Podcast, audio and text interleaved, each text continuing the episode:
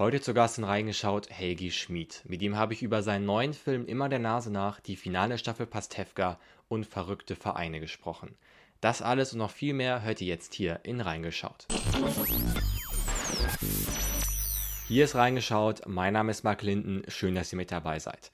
Und heute ist Schauspieler Helgi Schmid zu Gast im Podcast, der mir im Interview einen ziemlich coolen Trick verraten hat, wie er Zugang zu seinen Rollen findet. Außerdem habe ich seine Fähigkeit getestet, Realität und Fiktion voneinander zu unterscheiden.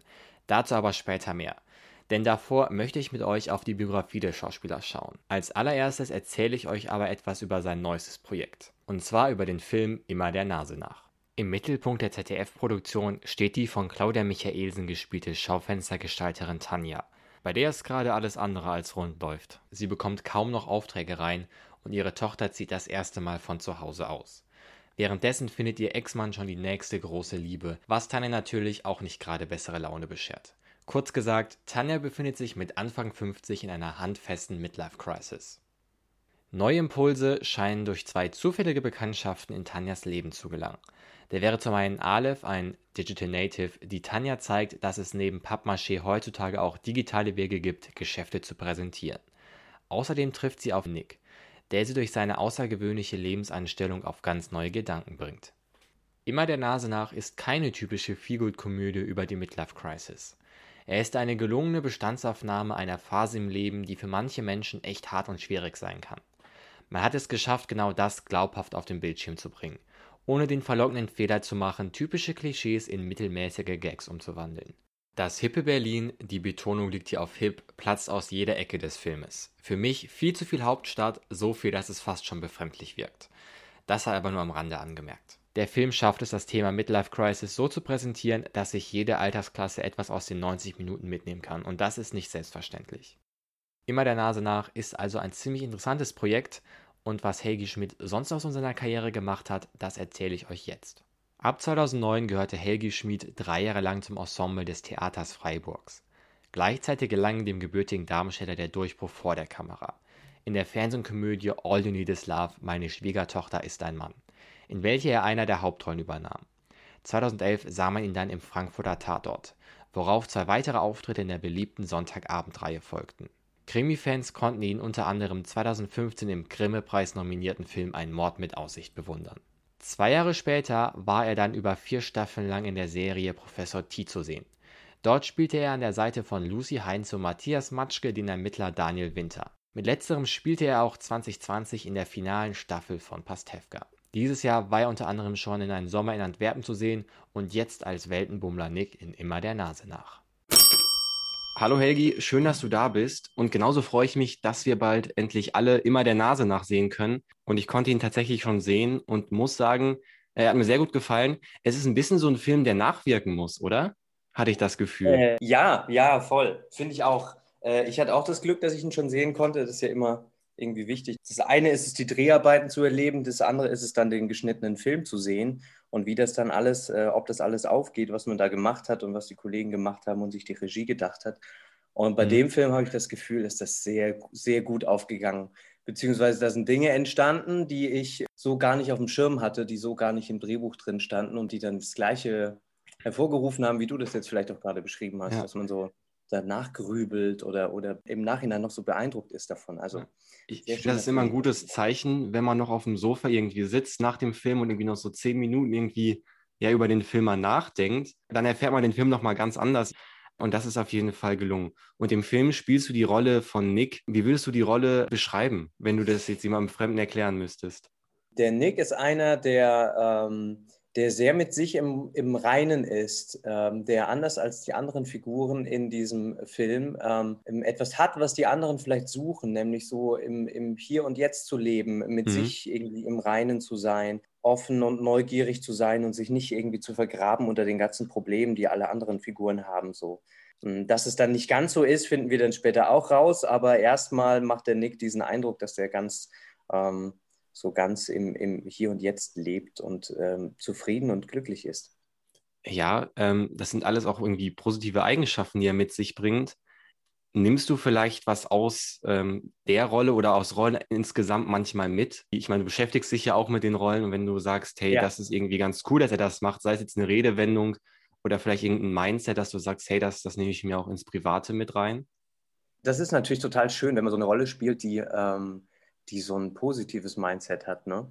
Und dann äh, übernimmt man gerne bestimmte Dinge, beziehungsweise ist es einfach, also für mich ist es immer schön, wenn ich morgens zum Dreh fahre und, äh, und weiß, okay, ich darf jetzt gute Laune haben. Also na klar, auch wenn ich eine Figur spiele, die schlechte Laune hat, ähm, heißt das nicht, dass ich den ganzen Tag schlechte Laune haben muss. Aber ähm, wenn man äh, jemanden spielt, der ähm, per se erstmal irgendwie gute Laune hat und irgendwie ähm, mit sich im Reinen ist, dann ähm, versuche ich natürlich auch als Schauspieler, das so für mich mitzunehmen und dann ähm, so mhm. auch den Tag zu starten. Und das ist äh, erstmal was was sehr Schönes. Im Gegensatz dazu, wenn man eine Figur spielt, die irgendwie ein krasses Trauma hat oder so, dann äh, versucht man natürlich nicht irgendwie da sich vorher äh, so viel Quatsch zu machen oder sowas, sondern ja. sich echt eher äh, zu konzentrieren ähm, und ruhig und bei sich zu sein. Ja. Und insofern hat es sehr, sehr gut getan, die, die Figur zu spielen und ja, das natürlich, das mitzunehmen, so wie er sich verhält, ähm, das ist irgendwas, was ja viele Leute anstreben oder was ja total en vogue ist, gerade dieses ähm, mhm. zu Recht, einfach sich wenig Gedanken über die Zukunft oder über die Vergangenheit zu machen, sondern im, im, im Jetzt zu leben. Aber ich finde, dass Nick das auf so eine ganz besondere Art und Weise macht, äh, nämlich ohne dass man das Gefühl hat, er hätte 20 Ratgeber dafür gelesen. Er lebt das einfach so. Und das fand ich beeindruckend und versuche ich mitzunehmen. Ja, auf jeden Fall. Er macht, äh, dass du recht, wirklich einen ausgeglichenen Eindruck, ohne jetzt zu viel vorwegzunehmen. Du hast gerade gesagt, das ist natürlich gut, wenn die Rolle irgendwie gut gelaunt ist und man selber gut gelaunt ist.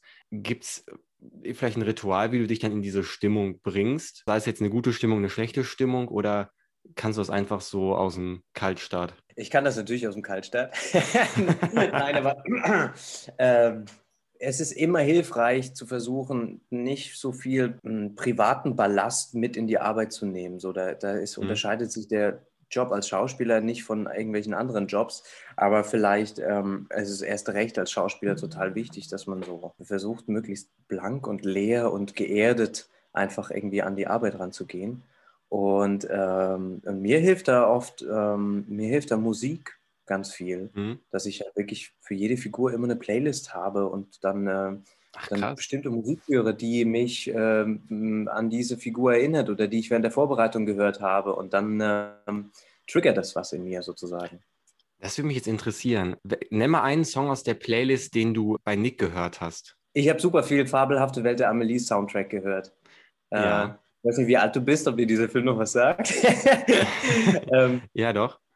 Und äh, da habe ich so, super viel so Musik gehört. Jetzt, aber ansonsten müsste ich mal gucken, was ich noch so. Nee, ich glaube, das war so das. Und dann habe ich noch ruhige, ruhige Klaviermusik mit ein bisschen Akkordeon im Hintergrund. Mhm. Für mich war das glaub, immer das so, passt, ja. so eine leichte, ja, so eine, so eine schöne Melange irgendwie. Das ist für mich der Nick gewesen. Okay, um, um vielleicht ein Gegenstück mal zu haben, was ähm, hattest du in deiner Rolle in Pastewka gehört? Was würde, was würde er für eine Musik ähm, Bei Pastewka habe ich, ähm, hab ich so äh, Lo-Fi-Beats, heißt das so? Ja, ne? So, wenn du ja. so chillige Jazz-Beats So ein bisschen hast gechillt, und, ja. Und, und Beste dazu. Das hatte ich bei der Pastewka-Rolle. Ach krass, das ist aber eine, äh, eine krasse Vorbereitung. Bist du da selber drauf gekommen oder ähm, ist, glaub, ist das, das so allgemein eine, eine Taktik? Ich habe das jetzt nirgendwo gelesen oder so, aber ich kenne das von anderen Kollegen äh, auch, dass die das so machen. Aber ich hat sich selber so ergeben, dass ich halt in der, Ach, krass. Ähm, dass ich irgendwie, wenn ich ein Drehbuch lese oder das durcharbeite, eine bestimmte Musik höre oder dann auch einfach versuche, irgendwas so eben, so einen eigenen Soundtrack für die Figur, so wie mhm. der Film ja auch einen Soundtrack hat, sozusagen auch einen mhm. Soundtrack für die Figur zu finden, der irgendwie dem, dem entspricht so. Ja, man ja, merkt man ja auch ähm, selber beim Musik hören, dass es irgendwas mit einem macht. Ne? Ich meine, wenn du, du kannst ja. irgendwie irgendwelche äh, Housebeats oder was auch immer hören um, um, oder, oder irgendwelche Atzenmusik, um dich auf einen Partyabend mit deinen Jungs vorzubereiten, sozusagen, ja, und irgendwie Bock zu haben, rauszugehen. Oder du hörst irgendwie klassische Musik und kommst dir sehr ähm, gebildet vor oder was auch immer so, ja. Und das ist, äh, und so, ja. das kann man natürlich gut dafür nutzen. Und es macht vor allem Spaß. So. Krass. Eine besondere Sache, war ja mhm. irgendwie ähm, auch bei dem Film ja wahrscheinlich während Corona gedreht. Und mhm. ich habe mich die ganze Zeit gefragt, wie ist das? Ihr habt ja, ja, ich sage mal Anführungszeichen, einen ganz normalen Alltag gedreht. Also normal im Bus fahren, äh, auf eine Hausparty gehen, Sachen, die natürlich irgendwie normal sind, aber während Corona alles andere als normal war.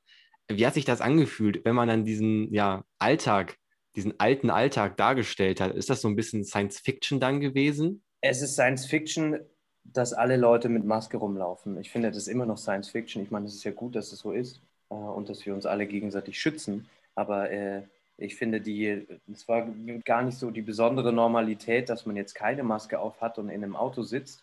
Na klar, äh, gibt es ja so eine Partyszene und dass dann da alle einfach ohne Maske rumlaufen, weil wir halt vorher getestet wurden und ja, klar, klar. war, dass wir negativ sind und deswegen so arbeiten können und ein Schutzkonzept haben, äh, ist es natürlich erstmal komisch, äh, sowas zu erleben.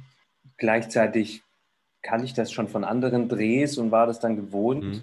und finde es dann eher seltsam oder immer noch befremdend, weil es, die Zeiten haben sich ja nicht wirklich gebessert, dass das ganze Team immer die Masken aufhat, weißt du, und du gar nicht, du siehst nicht die Kamerafrau lächeln oder du siehst nicht den Oberbeleuchter blöde reingucken oder sowas. Ne? Du kriegst immer nur die Augen mit und du hast das Gefühl, du lernst, du lernst das Team gar nicht so kennen. Das ist, ähm, das ist irgendwas, worauf ich mich freue, wenn die Masken wieder wegkommen. So. wenn man wieder den Leuten ehrlich ins Gesicht gucken kann. Ja, ähm, auf jeden Fall. Ich glaube, eines der ähm, letzten Projekte wahrscheinlich vor Corona war wahrscheinlich deine ähm, Rolle in Pastewka. Und wo ich sagen muss, ich habe wirklich aus meinem Bekanntenkreis, aus meinem Freundeskreis, äh, gerade so in den letzten Monaten, unfassbar viele haben sich in Pastewka, die Serie, verliebt. Ich würde auch sagen, eine der Serien, die so die größte Fanbase hierzulande hat. Mhm. Ähm, vielleicht eine kurze Frage dazu. Wie war das denn, eine Rolle in ja, Deutschlands vielleicht beliebtester Comedy-Serie zu bekommen? War da, hat man vielleicht auch ein bisschen, ein bisschen Druck so, weil es ist ja nicht so, äh, nicht ohne, sage ich mal. Nee, Druck fand ich das gar, also Druck habe ich gar nicht empfunden. Also nicht mehr als bei einem anderen Projekt.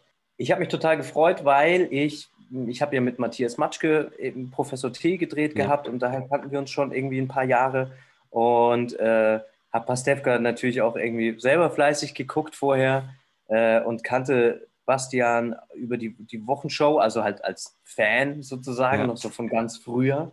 Darauf habe ich mich total gefreut, irgendwie aber ansonsten kannte ich von dem Team auch schon viele Leute durch andere Dreharbeiten in Köln. Und dann, dadurch war es eher so ein Gefühl von, also war, war, war das weniger eine, eine, eine Angst oder so, sondern eher eine große Vorfreude, da irgendwie mitmachen ja. zu können. Und natürlich vor allem dann zu wissen, so dass ja die letzte Staffel ist und ich mich damit meine, also alle, die es jetzt nicht gesehen haben, ich spoilere jetzt nicht, aber ich ähm, äh, ich klinge mich da ja so richtig in die Familie ein, sagen wir es mal so. Ne? also wenn jetzt, so kann man es beschreiben, ja. irgendwie ähm, die noch eine Crowdfunding-Kampagne starten, um noch irgendwie Pastewka den Film oder sowas zu machen, dann ja. muss ich ja dabei sein.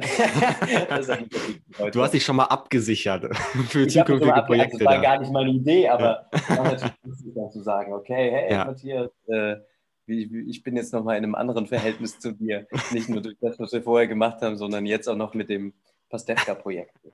Ja. Ja, perfekt. Ähm, kommen wir mal zurück auf immer der Nase nach und zu deiner mhm. Figur. Was ich sehr interessant fand, es gibt da sehr außergewöhnliche Hobbys, irgendwie deine Figur hat. Ich greife jetzt nicht so viel vorweg, aber ich glaube, ein Hobby kann man nennen, äh, so Schrottangeln in der, in der Spree, äh, was ja. ich ziemlich interessant äh, fand. Ich denke mal, du hast es vorher nicht gemacht. Ich habe das vorher nicht gemacht. Ich habe dann äh, selber mal bei YouTube geguckt und gegoogelt, was ist das, was hat es damit auf sich, was ist das überhaupt? Und, und habe festgestellt, dass es da eine große Community gibt, die das macht. Und ähm, dachte so, das ist irgendwie, habe natürlich überlegt, warum macht das äh, der Nick und was findet er daran spannend? Und es ist eigentlich vollkommen klar, das verbindet halt diese Medi meditative Ruhe vom Angeln ähm, die sehr gut zu Nick passt. Ähm, gleichzeitig damit, dass man irgendwie keine, keine Fische aus, dem, äh, aus der Spree holt, ja. sondern äh, auch noch was Gutes für die Umwelt macht und auch noch dabei so kleine Schätze entdeckt. Also der Nick ist einer, der immer gerne, der gerne Sachen repariert, der gerne hilft, der gerne irgendwie Dinge wieder gerade macht sozusagen. Und das mhm. passt nicht, das tut er nicht nur eben mit, mit der Tanja, die er kennenlernt, sondern ähm, das tut er eben auch mit den Sachen, die er da aus der Spree holt. Ja, fand ich interessantes Hobby auf jeden Fall. Und ähm, du hast es schon gesagt, wahrscheinlich ein Hobby, was uns gar nicht so ähm, ja, geläufig ist, aber schon irgendwie eine kleine Community aufgebaut hat. Und ja. ich würde jetzt gerne mal äh, dein Wissen testen, was das angeht. Ich habe mal ein bisschen recherchiert und habe, ich, ich nenne es mal verrückte Vereine gefunden, die es tatsächlich so in Deutschland gibt. Okay. Ähm, und dann habe ich noch äh, welche erfunden. Und ich nenne jetzt drei Vereine und du musst mir dann sagen, äh, welche von denen es wirklich real in Deutschland gibt, ja, oder welche einfach komplett erfunden sind. Holy. Fühlst, okay. du, dich fühlst du dich gewappnet dafür? Ja, schlecht, aber ja, probieren wir es. Okay, fangen wir mit dem ersten. Und zwar dem Deutschen Quidditch-Bund e.V., ein Verein, der eine fiktive Sportart aus den Harry Potter-Büchern äh, hierzulande praktiziert. Gibt es auf jeden Fall. Stimmt, ja, gibt es auf jeden Sorry. Fall. Er stellt sogar die deutsche Nationalmannschaft und hat 45, das ist so eine Art Dachverein, und hat 45 lokale Vereine unter sich. Und da war ich schon so, wow, wow das okay. ist äh, groß. Gott sei Dank habe ich jetzt irgendwie äh, vorher gesagt, dass es das gibt, weil bei 45 Vereinen hätte ich gedacht, okay, nee, das ist ein bisschen viel. Ja. Aber ich habe das vorher schon mal gelesen, dass Leute sich getroffen haben ja. oder äh, versuchen, Quidditch nachzuspielen. Was natürlich, wenn man die Bücher gelesen hat, die Harry Potter Bücher, hat man, bekommt man ja selber Bock und denkt so, okay, ich will ja. auch in den nächsten Quidditch-Verein irgendwie eintreten.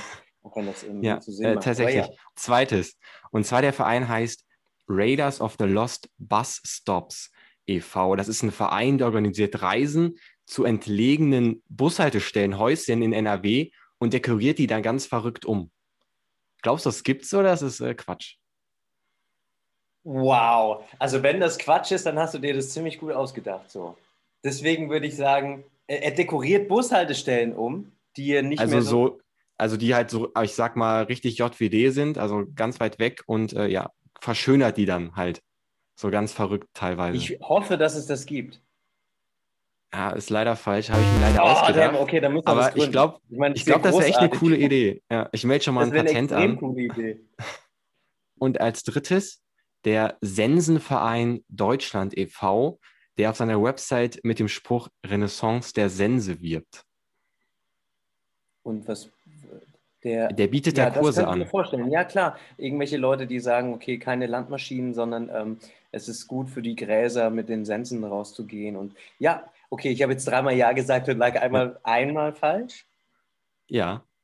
Okay. Gibt es den Verein? Den ja, den gibt es tatsächlich. Ähm, und du hast auch direkt die richtige Erklärung mitgeliefert. Es geht nämlich auch darum, dass man irgendwie sagt, dass das äh, ökologischer ist, weil man damit, glaube ich, die Insektenwelt oder so schont.